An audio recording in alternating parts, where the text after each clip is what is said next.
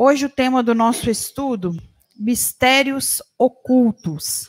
E para iniciar o nosso estudo, eu convido a todos a serenar o pensamento, o coração, para darmos início e fazermos a nossa prece inicial. Então vamos acalmando, desligando a nossa mente do dia, focando nesse momento, no que viemos buscar dentro do nosso coração. Porque é no silêncio que o Cristo, com o seu amor e a sua luz, e na harmonia, escuta a nossa súplica, o que está dentro de nós. E também podemos ouvi-lo, e também podemos senti-lo no nosso coração. Deus Pai, de infinita luz e bondade, obrigada, Senhor, pela nossa vida, por estarmos aqui hoje, por esta oportunidade. Abençoai a todos os nossos irmãos encarnados e desencarnados, que assim como nós, trilhe o caminho da evolução, seja em qualquer forma estejam, em qualquer circunstância que estejam, que todos possam receber, sentir a luz e o amor, que todos possam ser acolhidos nas suas dores, que a fé se fortaleça e que os corações se enchem de esperança. Jesus, mestre amigo, sejais a nossa luz nos momentos em que nos sentirmos fracos, em que tivermos dúvidas, em que tivermos cegos. Sejais o nosso apoio. Que a vossa presença possa se agigantar dentro do nosso coração e nortear os nossos passos.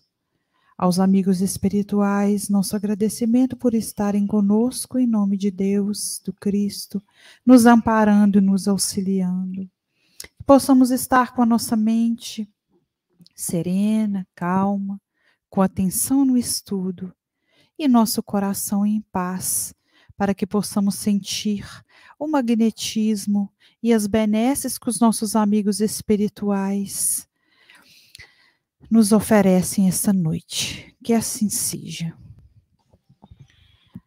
Hoje faremos o estudo Eu, Denise, Carlos Alberto, Gino, sejam bem-vindos. E eu passo a palavra ao Gino para que possamos dar início à atividade da noite.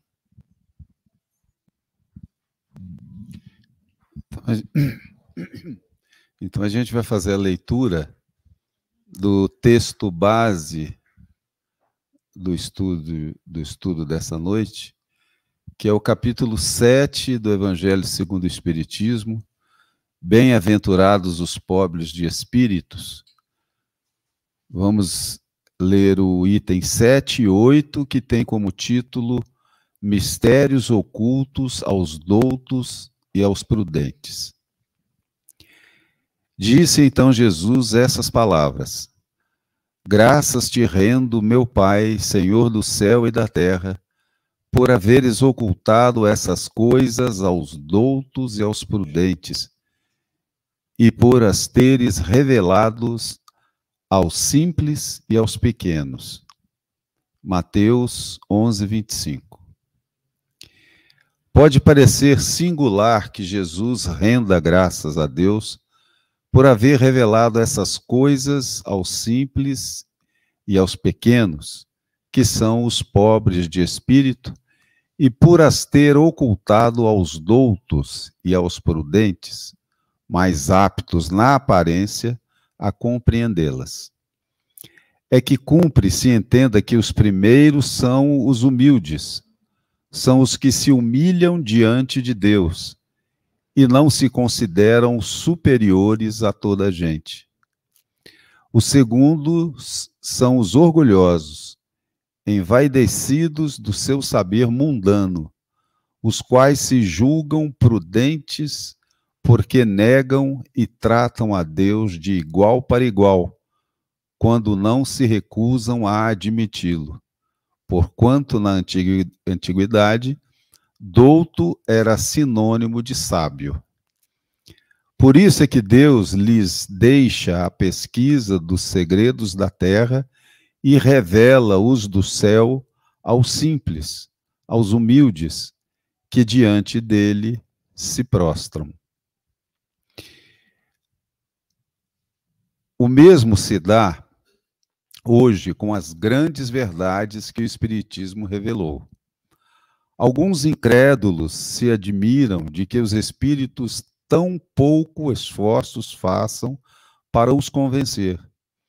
A razão está em que estes últimos cuidam preferentemente dos que procuram de boa fé e com humildade a luz daqui daqueles que se supõem na posse de toda a luz e imaginam, talvez, que Deus deveria dar-se por muito feliz em atraí-los a si, provando-lhes a sua existência.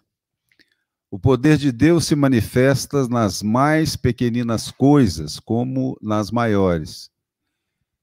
Ele não põe a luz debaixo do alqueire, por isso que a derrama em ondas por toda parte, de tal sorte que só cegos não a veem. A esses não quer Deus abrir à força os olhos, dando que lhes apraz tê-los fechado. A vez deles chegará, mas é preciso que antes sintam as angústias das trevas e reconheçam que a divindade que é a divindade, não o acaso quem lhes fere o orgulho. Para vencer a incredulidade, Deus emprega os meios mais convincentes, conforme os indivíduos. Não é a incredulidade que compete prescrever-lhe o que deva fazer, mas lhe cabe dizer: se me, se me queres convencer, tens de proceder dessa ou daquela maneira, em tal ocasião e não em tal outra, porque essa ocasião é a que mais me convém. Não se espantem, pois, os incrédulos de que nem Deus, nem os espíritos, que são os executores da sua vontade, se lhes submetam às exigências. Inquiram de si mesmos o que diriam se o último de seus servidores se lembrasse de lhes prescrever, fosse o que fosse. Deus impõe condições e não aceita as que lhe queiram impor. Escuta, bondoso, os que a ele se dirigem humildemente e não os que se julgam mais do que ele. Eu acho que a palavra-chave aqui, Carlos Alberto, é humildade. Porque capacidade de aprendizado todos temos, mas nem todos nós queremos aprender essas verdades que Jesus é, rende graças pelo Pai não as terem revelados aos doutos. É, então, numa linguagem mais atual, é a pessoa que sabe tudo, né? Que acha que sabe tudo, que não há mais o que aprender. Então, humildade nesse, nessa questão, nessa questão de uso da inteligência para o aprendizado, existe, existe como se fosse uma equaçãozinha. Inteligência com humildade, ela gera é, aprendizado. Inteligência com orgulho gera estagnação. Então, é, é, é, existe uma, uma, uma, uma, precedência, no caso aqui, de quem queira aprender, de quem é, se coloca humildemente na posição de aprendiz, de aluno, sentado nos bancos de escola. Quem não se coloca nessa posição está tão assim senhor de si, né? que ele, ele não, não leva em consideração é, essas verdades que, que tem na, na mensagem de Jesus. Então, essas pessoas realmente vão ficar para depois. E todo o mecanismo da, da providência divina vai utilizar de ferramentas e situações para sensibilizar essa pessoa, que o texto fala aqui a, a respeito das, das trevas, das dificuldades. É para isso. Não é para castigar. É para que a pessoa que está hoje, está tão senhora de si, com seus conhecimentos da terra, que acha que isso aqui é uma, né? É uma, coisa para gente mais humilde, né? No mau sentido, né? Eu como um doutor, uma pessoa que, né? Um sabidão. Estou lembrando aqui de um programa, Carlos Alberto. Acho que não deve, não deve ser dessa época, não. Papai sabe tudo. Você lembra disso? Não, né? Então, então é mais ou menos isso, né? As pessoas estão muito. É, é, as pessoas que não dão atenção a essas, é, é essas revelações estão muito senhoras de si e, realmente não, não tem o que fazer, até que ela se sensibilize e queira aprender. Como é que você vai ensinar alguma coisa para alguém se ela não quer aprender? Ela quer aprender outras coisas, isso aqui não, por enquanto. Né? Então, eu acho que aqui a palavra-chave nesses dois textos é essa questão da humildade. Ela associada à inteligência, ela gera evolução, progresso. A inteligência associada ao orgulho é estagnação. Nesse plano né, das coisas é, fora da Terra, né, fora da, da questão materialista.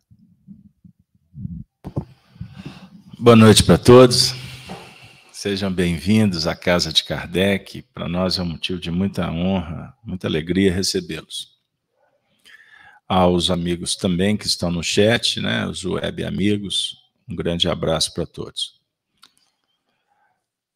Bom, o tema ele é desafiador, né?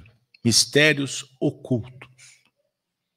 Eu gosto da de explorar o significado das palavras, que nos ajuda a pegar o gancho, né? o, o espírito da o espírito da coisa, vamos dizer assim, espírito, a essência do projeto, vamos também esquadrinhar assim. Pesquisa aí, conceito de mistério. Eu gosto de fazer ao vivo, vocês não pensem que está pronto, porque a gente faz é na hora. Assim que é gostoso.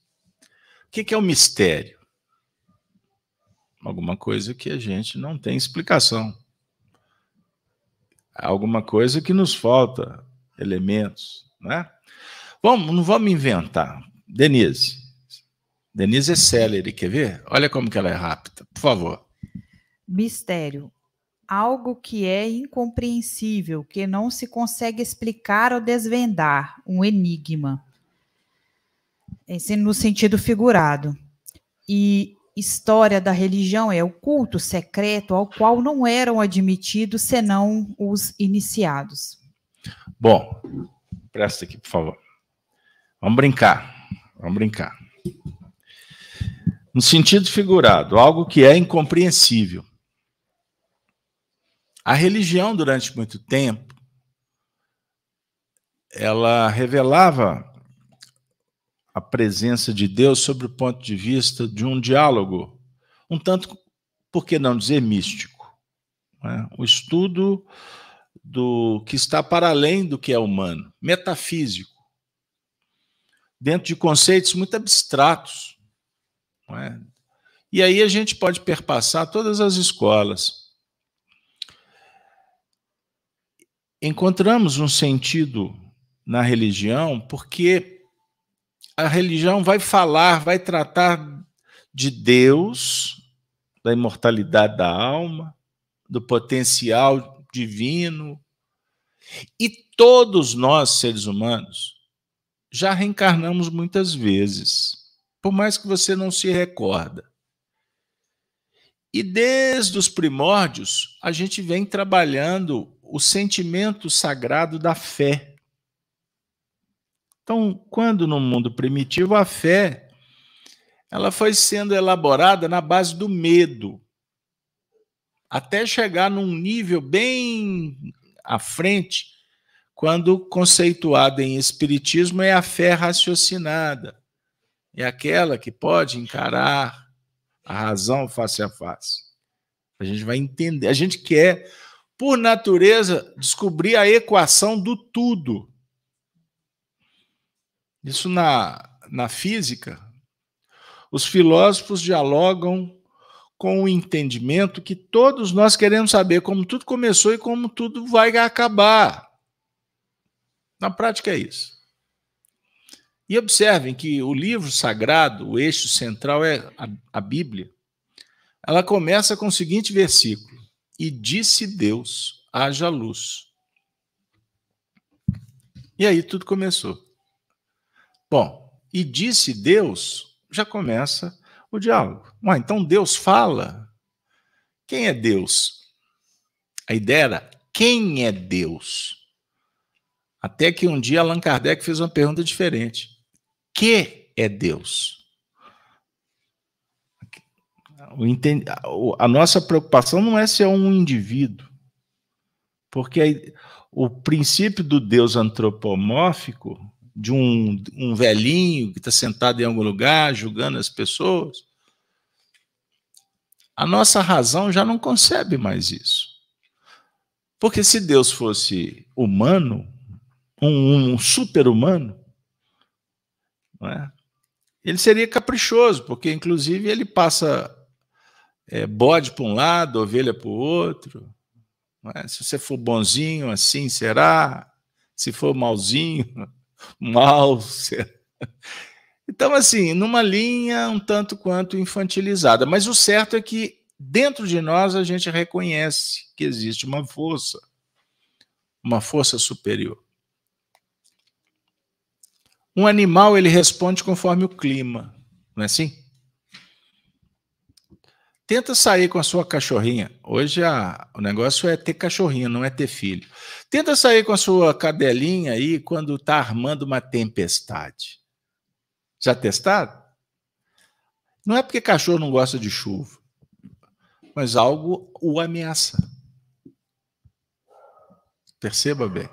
Vou ficar por aqui para não, não seguir muito à frente. Então, os animais respondem conforme a natureza.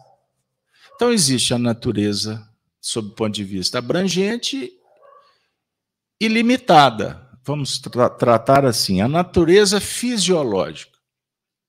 Nosso, a nossa inteligência, o nosso espírito trabalha com essa natureza. Não é assim?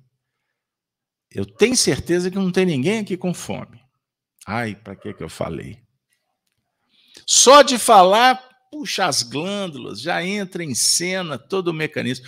Olha, teve uma época que eu trabalhei perto de um restaurante que que sacrifício, porque dava dez e meia da manhã, ela julgava o alho, o alho na, na fritura e eu trabalhando no escritório, o que, que acontecia com o meu quimismo? Já estava com fome, ele já estava respondendo, não é assim? É a preservação, é a nossa fisiologia, e ela dialoga conosco o tempo todo. O seu corpo está lançando mensagens e a gente vai lidar com isso. Isso é da natureza. Olha que beleza. Então a fé, ela faz parte da nossa natureza, porque somos divinos. Nós somos filhos de Deus. Alguma coisa da sua intimidade afirma que existe, existe algo de muito poderoso por aí que você não sabe explicar.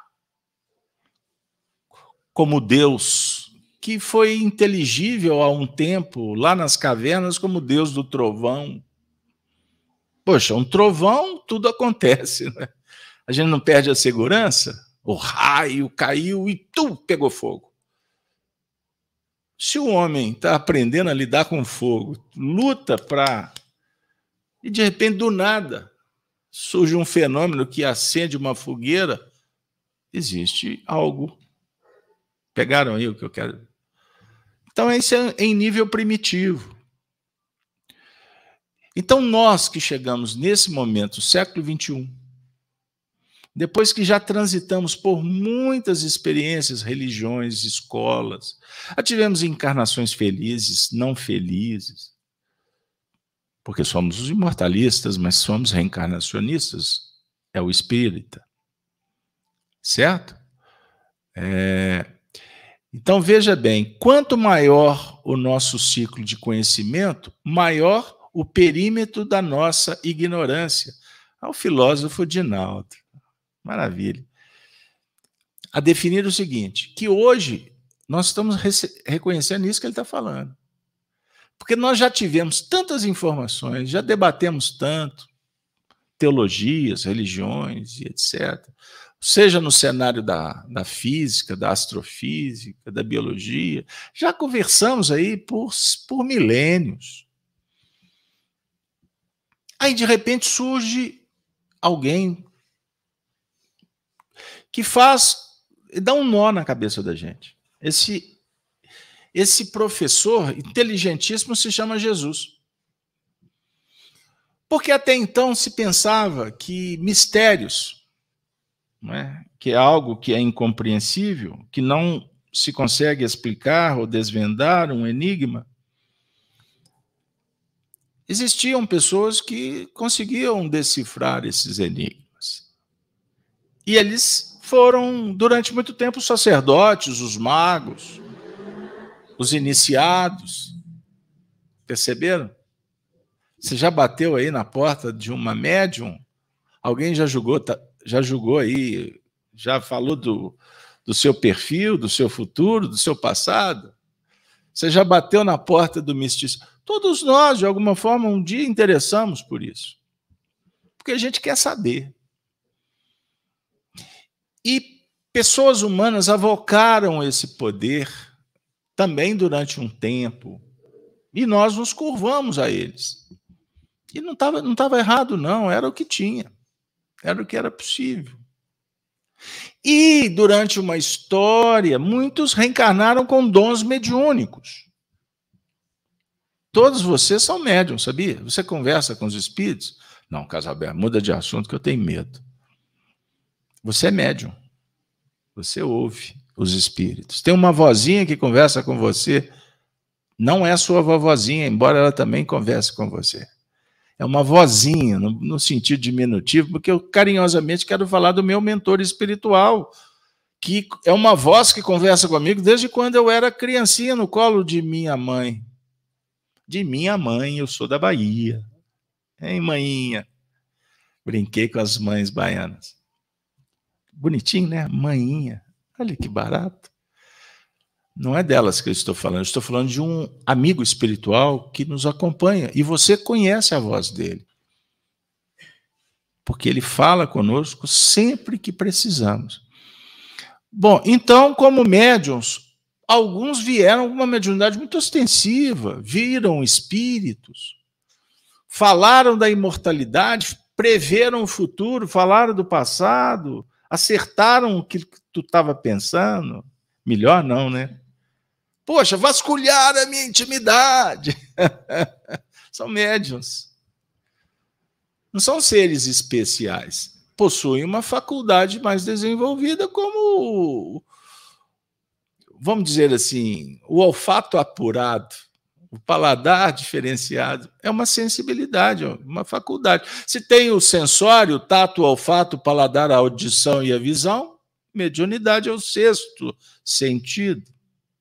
Só para ficar associando por analogia, para a gente entender um pouquinho por que, que a alma vê, a alma ouve? Porque quando o médium vê um espírito, ele não está vendo com esses olhos que a terra, se Deus quiser, de comer, tomara que demore muito. Só gostou, né? Não tô com pressa. Tem gente que fica querendo empurrar. Calma, tudo na hora certa. Mas você vê com a alma. Então, aí, quando eu era adolescente, médio na adolescência é um sofrimento. Porque quanto mais eu acendia a luz de madrugada, mais eu via os espíritos. Aí um dia alguém falou assim: enfia a cabeça. É, no Minas é enfia, né?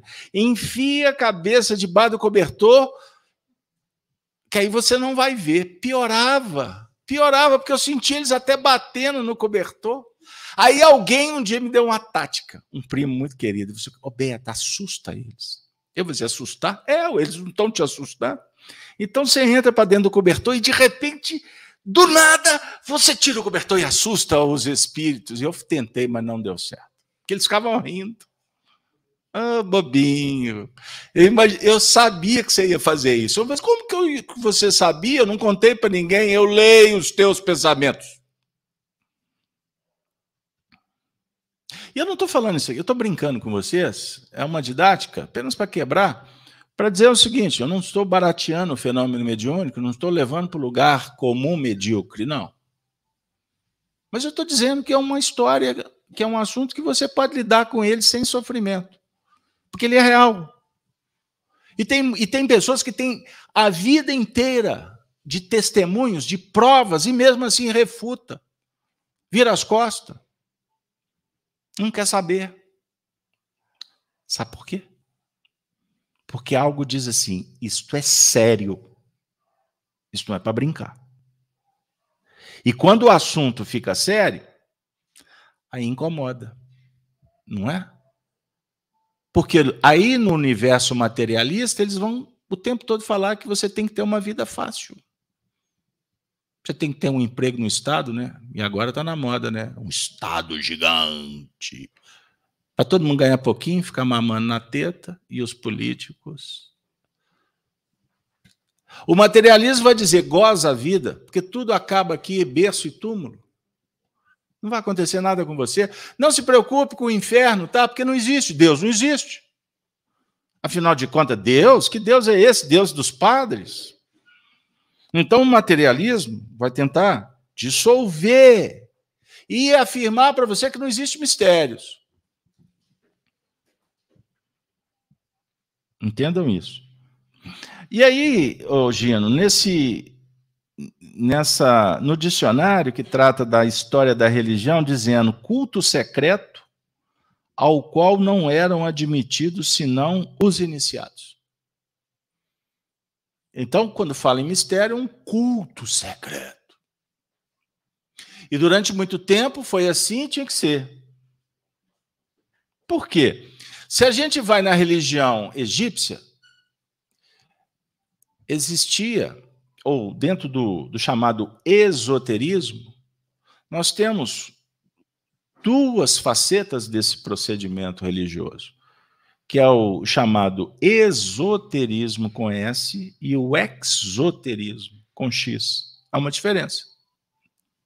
Costuma falar aí o esotérico, mas não sabe do que está falando. Então, prestem atenção: existe o um movimento do esoterismo que é interno, que é o estudo, que era a iniciação antiga. E também as notícias esotéricas para o povo, que não chegava como era trabalhado dentro do templo. A definir o seguinte: tem assuntos que não dá para conversar com qualquer pessoa. É para estudar, é para trabalhar com quem está iniciando, com quem está estudando, com quem está levando a sério, com quem está se preparando. Aí a palavra mistério ela começa a perder o sentido. Então, muitas pessoas chegam no Espiritismo com muita preocupação. O indivíduo entra aqui, ele, ele desce as escadas, se puder, ele, ele nem entra no salão, ele fica lá do lado de lá, porque o som chega, né? Eu vou entrar lá, não, vai que. Ele está com receio. Isso é natural. Isso é natural. De quem vive num mundo em que impera a ignorância e um ataque a qualquer possibilidade de se descobrir a verdade. Entendeu? Bom, mas aí nós temos que evangelizar à noite e pensar o seguinte: por que, que Jesus falou que a revelação ela é oferecida para os simples? E aos pequeninos. Posso repetir o texto? Disse então Jesus essas palavras: Graças te rendo, meu Pai. Senhor do céu e da terra. Por haveres ocultado estas coisas aos doutos e aos prudentes, e por as teres revelado aos simples e aos pequenos. Não é estranho?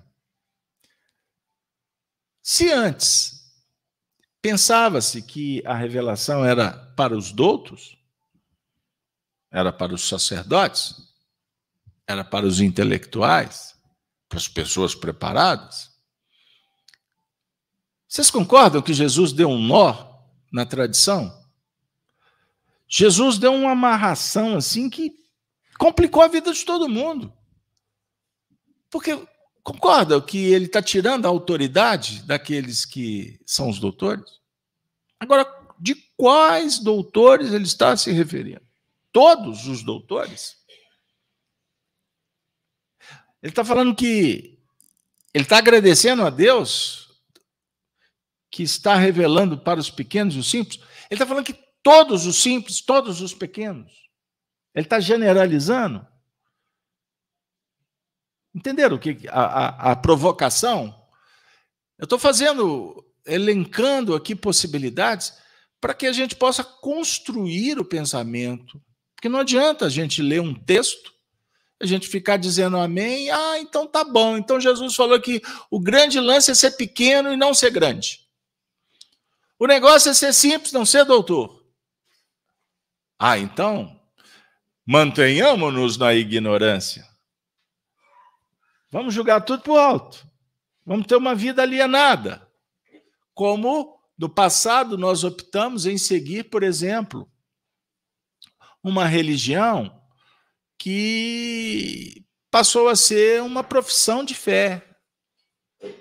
Ali no início do século II, do século III do cristianismo, começou a surgir a, a corrente que defendia que para seguir o evangelho os religiosos deveriam ter uma vida casta, uma vida monástica.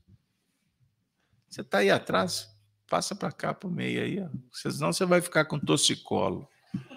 E aqui, essas cadeiras da frente é mais barato. O povo senta nas últimas, acha que aqui na frente, é, aqui é o, lá atrás é que é mais caro. Estou brincando. Perceberam? Olha, olha que, que, que interessante. Hein, Denise? O que, que você está pensando dessa provocação aqui, filosófica? Eu estou pensando que o Gino falou da palavra humildade, isso ficou muito assim na minha cabeça.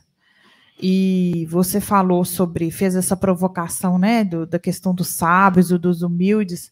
O importante é a gente estar tá aberto ao conhecimento e como o nosso coração vai estar naquele momento também.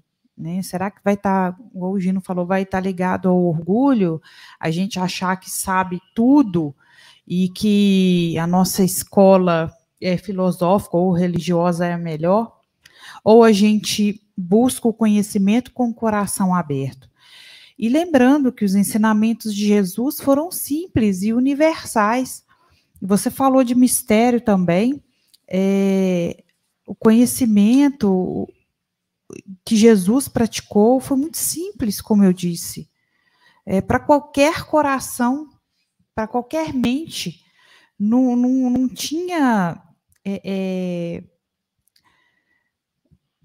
o conhecimento específico para os doutores da lei. Não, Jesus tocava o coração e, através de tocar o coração, mudar, a gente mudava a atitude, mudava a atitude do povo, o, o viver, o vivenciar as coisas, tudo mudava pelo simples, pela simples compreensão do amor que Jesus irradiava. Então ficou isso muito na minha cabeça, aquilo que nós estamos vinculando, é, como que nós é, sentimos, é, estamos ligados ao orgulho, à simplicidade, à humildade é o que ficou martelando aqui na minha cabeça. É, quando você falou na, na provocação, né? Que Jesus veio trazer essa provocação. Aí eu lembrei que algum tempo atrás nós estudamos várias vezes a questão da autonomia da heteronomia. Ah, sim, muito bem. Esse conhecimento dos doutos era da heteronomia, né? Que a heteronomia, assim, é, é, sintetizando muito, é eu não ser senhor do meu destino. Eu tenho que perguntar para um, uma pessoa que sabe, que estudou, o que, que é certo, o que, que é errado, o que, que eu devo fazer. E isso está muito presente nos dias de hoje, não é só em aspecto religioso, em tudo. Tem os doutos que você tem que perguntar como é que eu tenho que falar isso, como é que eu tenho. Eu estou falando isso está certo, eu estou falando está errado. Então, isso era uma, era uma maneira de, de não dar autonomia e responsabilidade para as pessoas. Jesus, uma das coisas que eu vejo com essa colocação é inaugurar o, o período, a era da autonomia. Se você quiser aprender o, o, o, o ensino do Cristo, as verdades do, de, de, do Cristo, elas irradiam, como diz o texto aqui, ó, né? que Deus não põe a luz debaixo do alqueire. Alqueire, é, é, depois de muito tempo que eu, eu achei que era aquele alqueire de, de terra, né? Não. É tipo uma vasilha, né? Sim, sim. Um cesto, é o velador. Uma, é. Então você põe, acende uma vela e põe debaixo do alqueire, ninguém vai ver. Mas a, o evangelho do Cristo ele irradia. Agora, você tem que querer enxergar, né? Você tem que é, é, se ver como um aprendiz, que tem autonomia, mas é um aprendiz. O que é um aprendiz? Ele nunca para de aprender. Né? Ele, ele tem que se colocar nessa posição o tempo todo. É, tanto que esse item oitavo, essa abordagem de Kardec, ele divide o parágrafo em, do, em duas partes. Na primeira, é um ensinamento singular quando Jesus rende graça a Deus. Graças te dou. Observem isso. Como que eu posso entrar numa escola filosófica? Escola filo filosofia é a busca pela verdade, é o amor pela verdade. Não confunda com a filosofia materialista. Não é isso. O discípulo é um aprendiz. Então, nós não estamos aqui em nenhum território intelectualizado, acadêmico, não é essa a nossa preocupação. O Evangelho propõe uma reflexão, que é lógico, você vai trabalhar com a sua intelectualidade. E, naturalmente, se você buscar, se você estudar, se você ler, você vai adquirir elementos, você vai ter mais possibilidades de entender não é assim que se faz?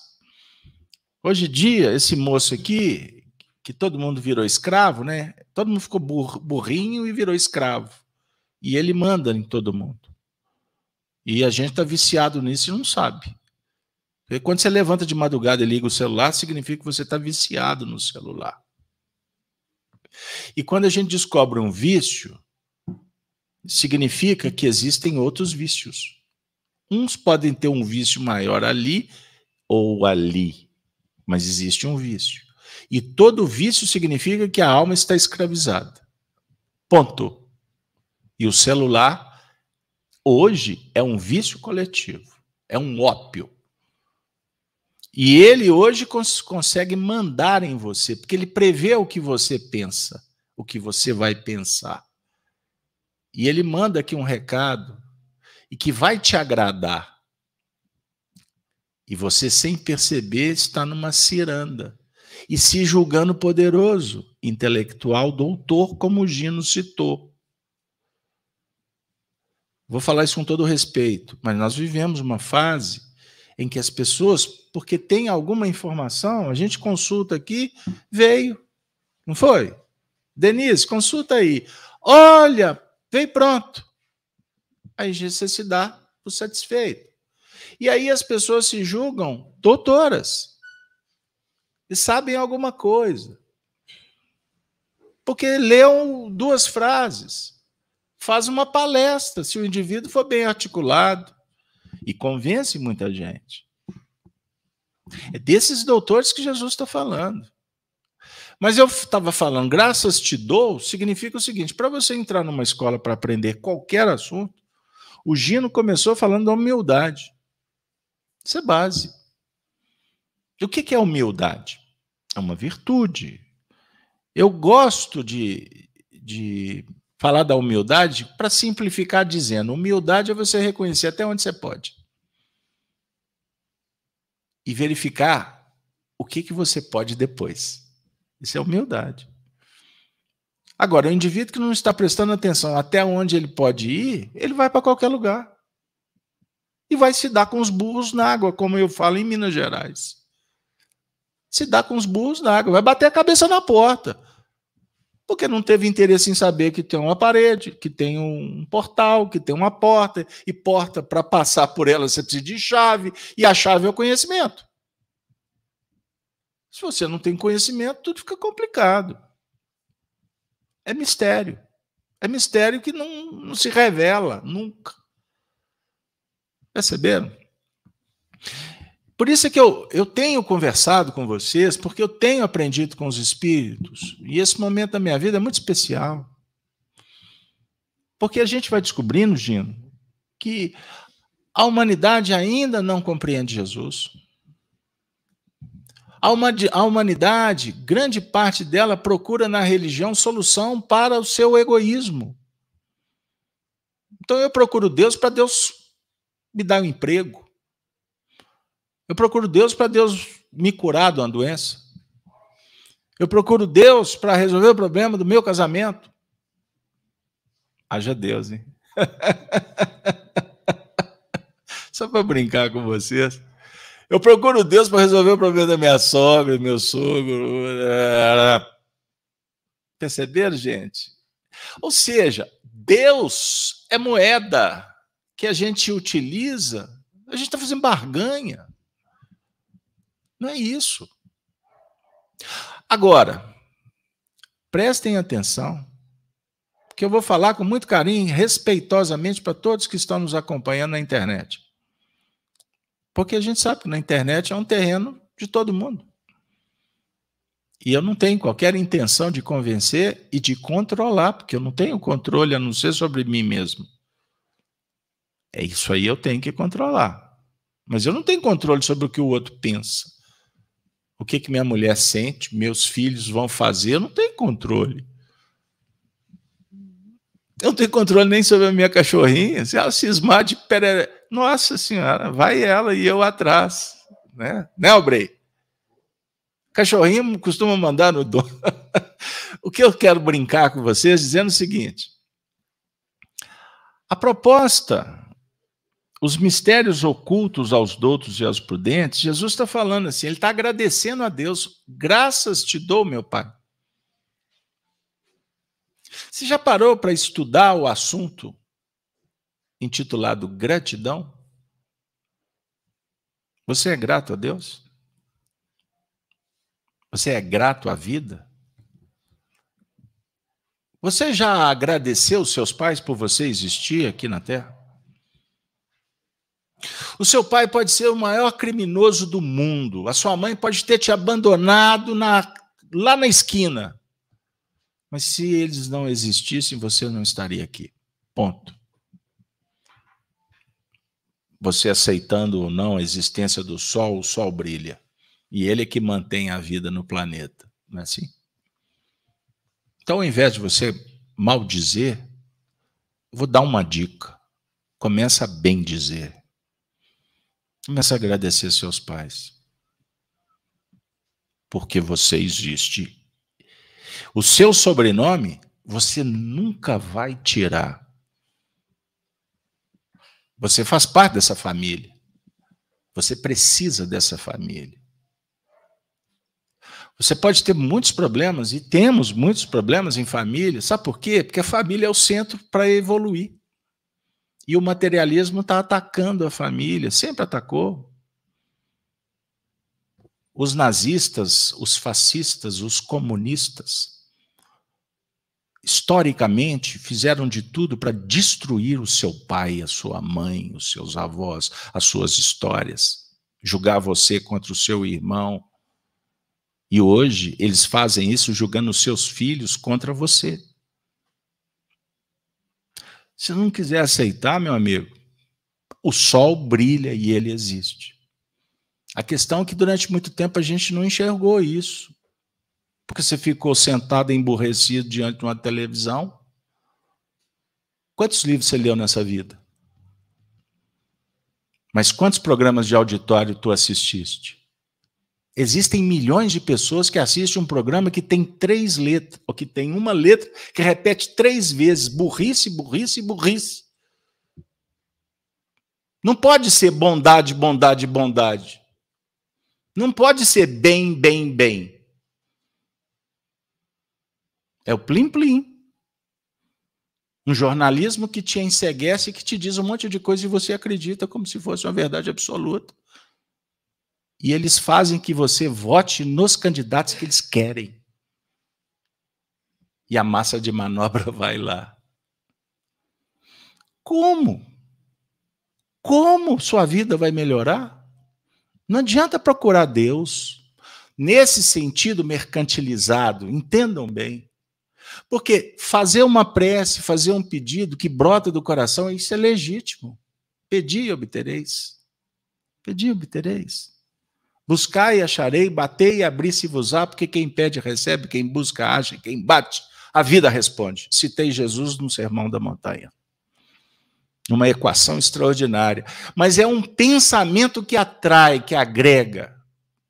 Porque existe um fenômeno que é o espírito, é você. Você é um fenômeno. Porque você foi criado.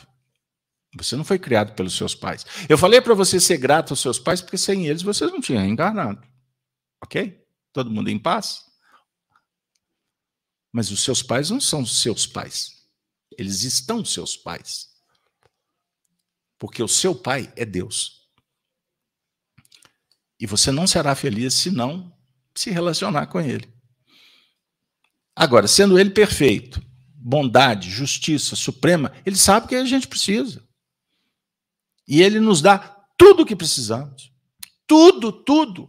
Ah, mas eu queria isso, queria aquilo. Ele diz, não, peraí, você querer é uma coisa, você precisar é outra. Ele sabe o que a gente precisa. Então, se eu reencarno hoje com dinheiro ou sem dinheiro, no sentido figurado, tá bom? Porque só tem quem corre atrás. Porque quem herda e não corre atrás, perde depois. Eu estou falando que toda vitória, toda luta traz uma vitória.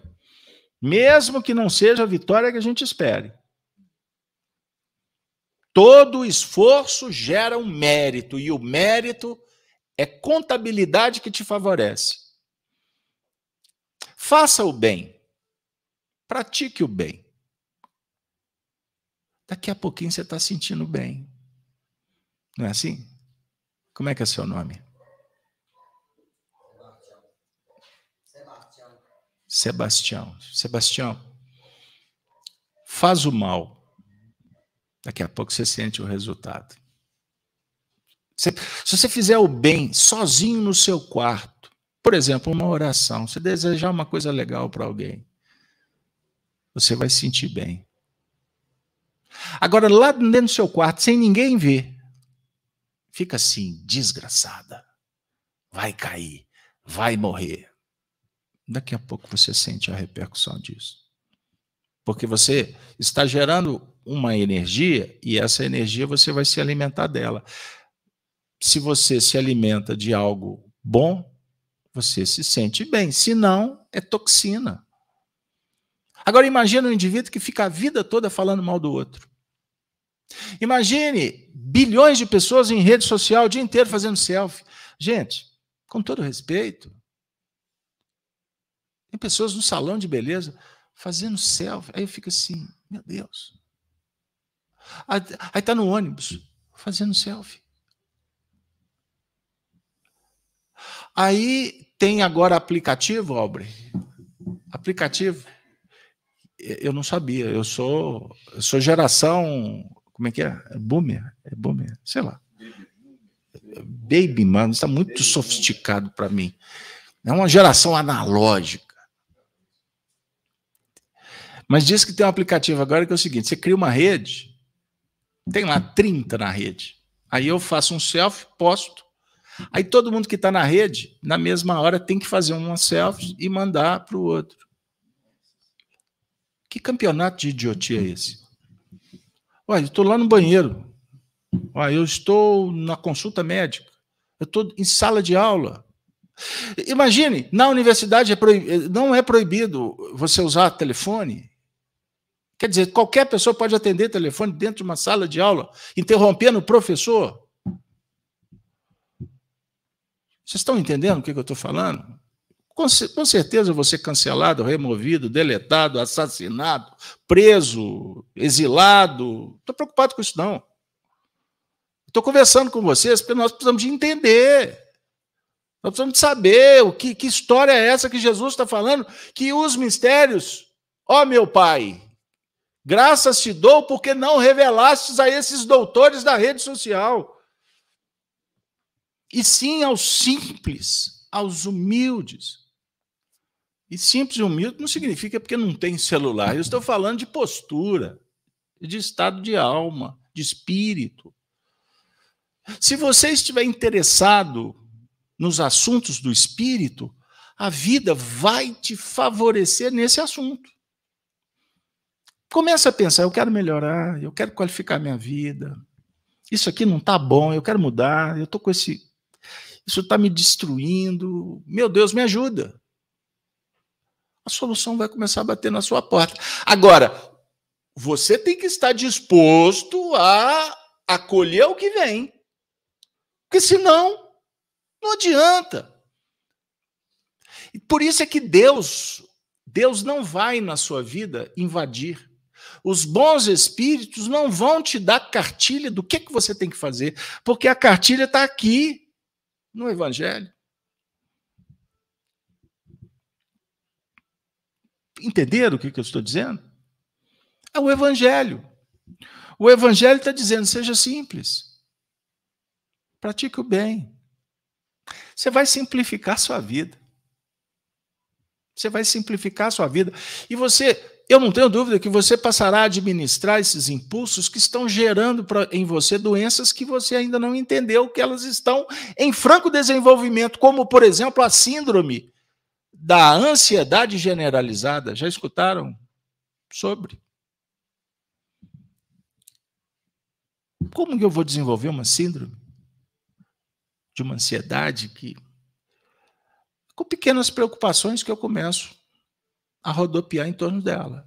Preocupado com isso, preocupado com aquilo, preocupado. Pá, pá, pá, daqui a pouco é um mar de preocupações que, na verdade, você está ocupando a sua mente com coisas que a maioria não vão acontecer. Pré-ocupar. Pré, antes, ocupação. Uma coisa é planejar, organizar, cuidar, Outra coisa é você ficar obsedado só pensando. Tem pessoas, gente. Isso não está longe, não, está dentro da casa da gente. Tem gente pagando boleto que é fake. Assustei, paguei, aí fui ver. Caí no golpe. Só cai num golpe quem dá golpe em si mesmo. Hum, acho que apertei o parafuso. Fala, Denise. Alivia, Denise. Deixa só só para só encerrar, só para não deixar a mensagem na metade do caminho. Por que, que o indivíduo pagou um boleto que não era para pagar? Porque geralmente chega assim com todo empacotado, o último dia para pagar. Se você não pagar, a polícia, bibibi, bibibi, seu nome, SPC, papapá. Aí o indivíduo enlouquece. Na verdade, não. É porque ele já está desequilibrado. Ele já está com um processo em andamento de uma doença. Então, qualquer coisa que chega, ele não tem um escudo protetor, ele não tem um equilíbrio, ele está agindo como o animal que reage. Ele está se movimentando por impacto. Ele não raciocina mais. Ele está emburrecido por uma série de coisas. E tudo isso vai gerando um desequilíbrio psíquico com repercussão no organismo. Aí o indivíduo vai se tornando intolerante. Qualquer fincada é motivo para o mundo acabar. Qualquer fechada no trânsito é motivo para o indivíduo sair para brigando, arriscando tomar um tiro na, na, na pleura. Que vai tomar um tiro nas costas.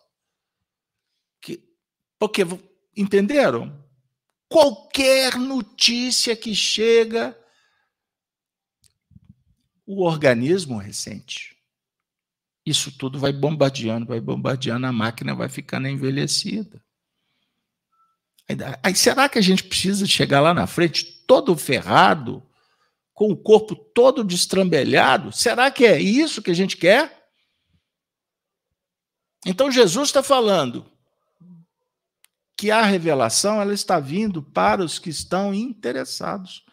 Os puros, os simples, os humildes, são, este, são essas pessoas, independente da classe social, da idade, das preferências aí na terra. Jesus não está olhando isso, não. Porque ele sabe que você vai aprender. Só é, só desilude quem se iludiu.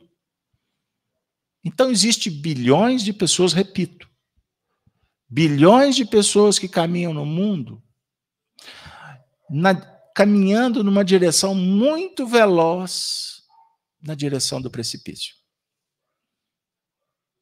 E o Espiritismo, hoje, é uma luz que vem sob a tutela de Jesus para nos ajudar agora. Tem muita gente que sabe que o sol existe, vê o sol, mas não entende a importância do sol. É, tem muitas questões aí no estudo da noite que dá para a gente fazer outro estudo, né? E eu vou citar aqui a fala de Kardec, né, que o poder de Deus se manifesta nas mais pequeninas coisas como nas maiores. Então, o poder de Deus, ele se manifesta em tudo. E foi dito muito aqui sobre o querer, sobre a nossa vontade. E isso é a mola mestra realmente para que nós possamos qualificar a nossa atitude, o nosso pensamento, o nosso sentimento, as nossas atitudes. Uma, numa auto, no autoconhecimento, numa autoeducação, para a gente conseguir se equilibrar um pouco mais e perceber, como disse aqui Kardec, né, que o poder de Deus chega a todos, se manifesta em tudo, e nós estamos aptos, mais equilibrados com os pensamentos e os sentimentos, nós vamos perceber esses mistérios deixarão de ser ocultos, porque nós vamos conseguir perceber a presença do Cristo dentro de nós e no silêncio vamos conseguir falar com Ele. Gino, olha para você ver a questão 622 do Livro dos Espíritos, como ela é extraordinária. Pergunta de Kardec aos Espíritos: Deus confiou a alguns homens a missão de revelar sua lei? Sim certamente. Em todos os tempos houve homens que receberam essa missão. São espíritos superiores encarnados com o objetivo de fazer a humanidade progredir. Aí vem a questão 623. Os que pretenderam instruir os homens na lei de Deus não se enganaram algumas vezes fazendo-os transviar-se por meio de falsos caminhos? Resposta: Os que não eram inspirados por Deus e que, por ambição, se atribuíram uma missão que não lhes cabia. Certamente deram causa a que os homens se transviassem. Entretanto, Como eram, afinal, homens de gênio, mesmo entre os erros que ensinaram, muitas vezes se encontravam ou se encontram grandes verdades. Eu vou explicar. Aí vem na sequência: qual o verdadeiro caráter do profeta? Resposta: o verdadeiro profeta é um homem de Deus, um homem de bem, inspirado por Deus. Podeis reconhecê-lo pelas suas palavras e pelos seus atos. Deus não pode servir-se da boca do mentiroso para ensinar a verdade. Então, se temos mistérios, mistérios ocultos, esses mistérios, Jesus afirma que eles são revelados. Revelados para os pequeninos, não é isso? Não é desse tema que nós estamos tratando?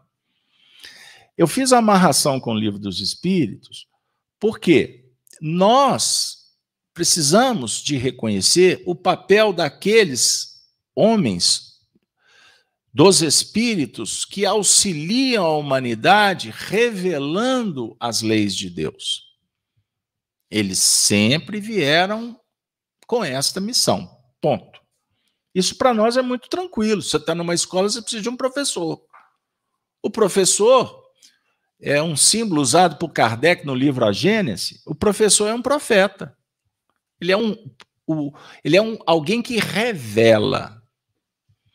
Ele facilita para que o indivíduo encontre a verdade. Isso é muito importante a gente entender. Agora, o interessante é que a gente faz essa pergunta, mas afinal de contas, o que é verdade? Aonde está a verdade? Esse é o dilema filosófico. E os espíritos vêm nos mostrar que essa verdade ela está guardada dentro da gente. Porque a verdade é a lei de Deus. Aonde está escrita a lei de Deus? É a questão 621, Gino.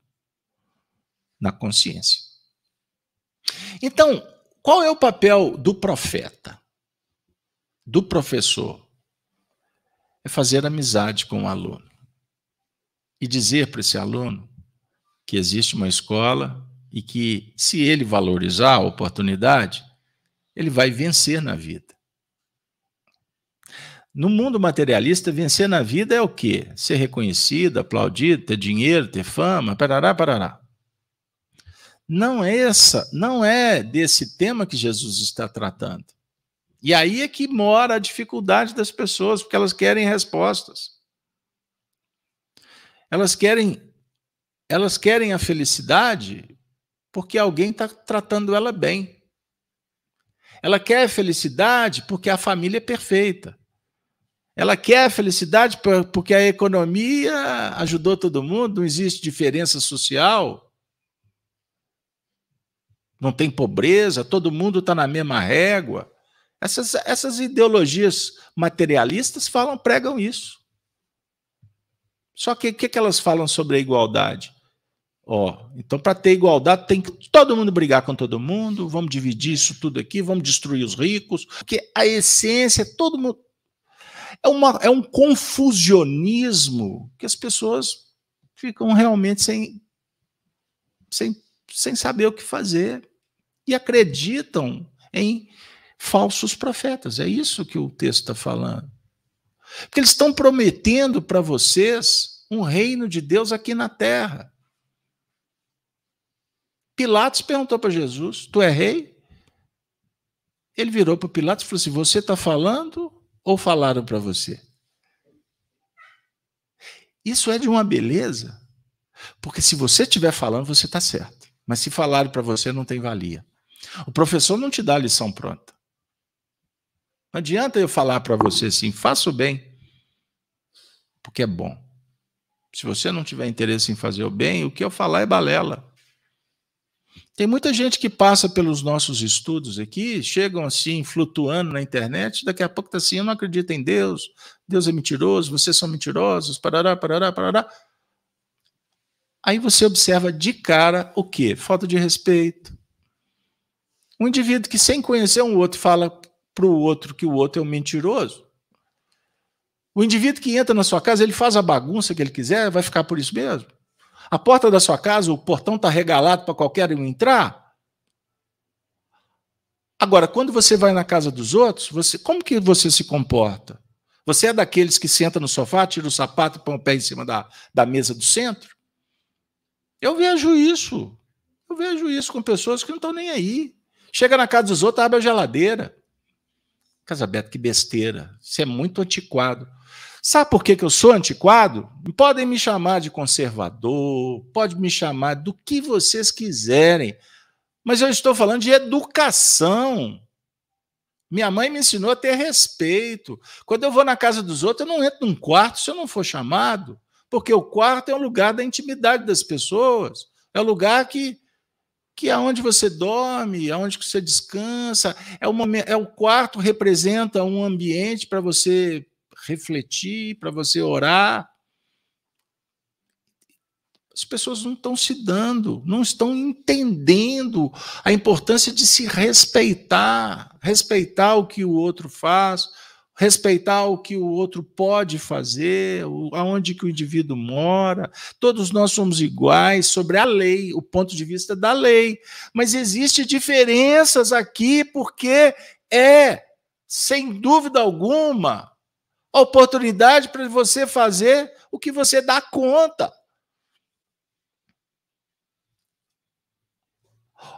A maior idiotia filosófica é os que pregam a igualdade absoluta entre as pessoas. Se todo mundo for colocado no mesmo compartimento para ganhar a mesma coisa, sob o ponto de vista econômico, sabe o que vai acontecer meia hora depois? Uns vão guardar e outros vão jogar o dinheiro fora. Porque cada um vai usar o recurso conforme ele concebe a vida. É conforme ele tem experiência, é conforme a índole dele. Entendeu, Gino? Então nós precisamos de profetas para nos dizer isso. Para nos dizer isso. Foi um companheiro na minha casa, um pedreiro, fazer um serviço. Ele ficou dois dias na minha casa. Eu fiquei apaixonado com ele. Eu falei assim: vou casar com você. Vem morar aqui. Vem, vem, vem participar conosco. Porque eu nunca vi uma pessoa tão educada na minha vida há muito tempo não vi uma pessoa tão respeitosa, uma pessoa tão, tão agradável de conversar. Está raro. Raro encontrar pessoas assim no mundo. Por quê? Por que será? Porque nós ficamos arrogantes. Eu contei aqui outro dia, repito, o meu médico falou, Casalberto, tem gente que senta aqui e vem dizer que o remédio que eu passei está errado, porque ele viu, viu na internet isso, isso, isso, aquilo. O que, que eu vou falar? Eu fico rindo. Eu estou quase aposentando, minha vida toda foi medicina, foi clinicar, eu fui, ele foi chefe de não sei quantos departamentos de escolas, e do, pô, pô, ele viaja o mundo inteiro, e o indivíduo chega para ele e fala que ele está errado porque viu na internet. E diga-se de passagem, costuma ser um desrespeito isso é um desrespeito. Eu estou diante de uma autoridade. Eu posso concordar ou não concordar. É diferente. Mas desrespeitar as pessoas, jamais. Isso é arrogância. Então os espíritos estão dizendo assim: nós precisamos de entender o que, que alimenta a alma e o que destrói o caráter.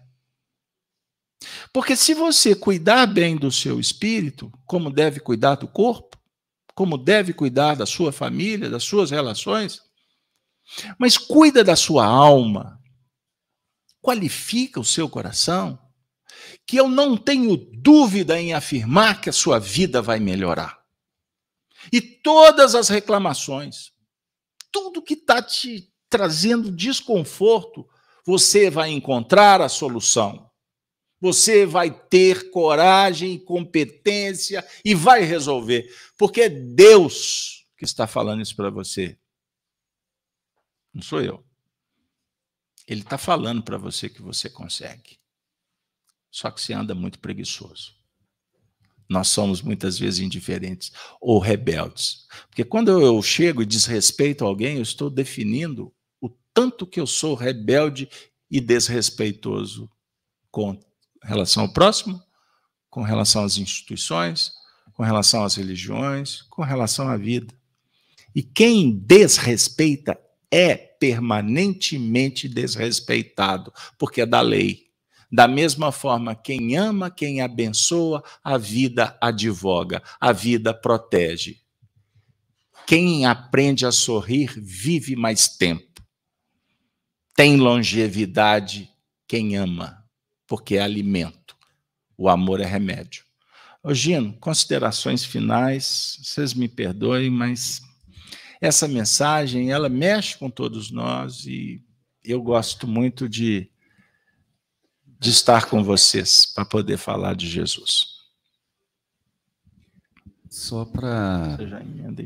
Só para é, é, lembrar uma questão aqui que, que, que é importante. É, essa, essa questão dos simples, dos humildes, também eu acho que está vinculado à ideia de como que as pessoas se postam, têm atitude diante de coisas que precisam ser aprendidas. É, e nesse aspecto, Jesus falava, né? Deixar vir a mim as criancinhas, porque o reino dos céus a elas pertence a gente pode fazer uma analogia né, da postura da criança em aprender, né? Como que quer aprender? Criança nenhuma quer ensinar. Ela tem essa questão natural né, do aprendizado, da busca do aprendizado, do conhecimento. E nos anos da infância, os anos da infância, é, ele é o período que o ser humano mais aprende. É justamente porque tem essa postura de aprendiz, de estudante, que tem tudo para poder descobrir e nunca falar que eu já sei tudo, não tem mais nada que, que aprender. Obrigada, Gino, pelas considerações finais. Beto, obrigada, amigos, pela presença, os amigos do chat também. Nosso abraço fraterno, obrigada pela presença tão carinhosa. Quanto conhecimento, né? Nós, quantas reflexões na noite de hoje. E com o coração cheio de alegria, de gratidão, agradeço a todos e convido a Dora para que ela faça a prece de encerramento e convido a todos às 6h43, a todas as manhãs, no YouTube, o canal Gênese, um estudo Jesus no Lar com Carlos Alberto, possamos nos encontrar nesse estudo nas manhãs. Dora, por gentileza.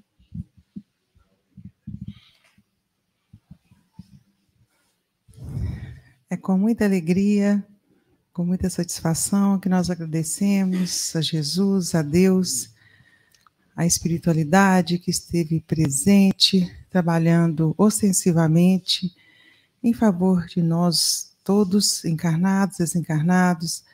Agradecemos Jesus pela casa de Kardec da senhora Meli, que nos recebe com tanto carinho, com tanto amor. Que as palavras proferidas aqui hoje possam frutificar em nossos corações, que possam reverberar em bons frutos eu ouvi meu amigo Gino falando que a criança é inerente a ela a questão do aprendizado. Eu amplio um pouquinho mais, eu creio que em todos nós, em todos os corações das crianças, dos jovens, dos adultos, dos velhos, tem essa sede, tem essa vontade de aprendizado, principalmente do Evangelho do nosso Senhor Jesus Cristo, que nos acalma, que nos pacifica, que nos faz tornarmos realmente seres humanos, mais humanos. Te agradeço, Jesus, pela oportunidade. Todos os trabalhos foram realizados na nossa casa essa noite. Obrigada a todos. Que Jesus nos abençoe nos proteja, que possamos voltar aos nossos lares em paz, em segurança e com a fé renovada. Que assim seja.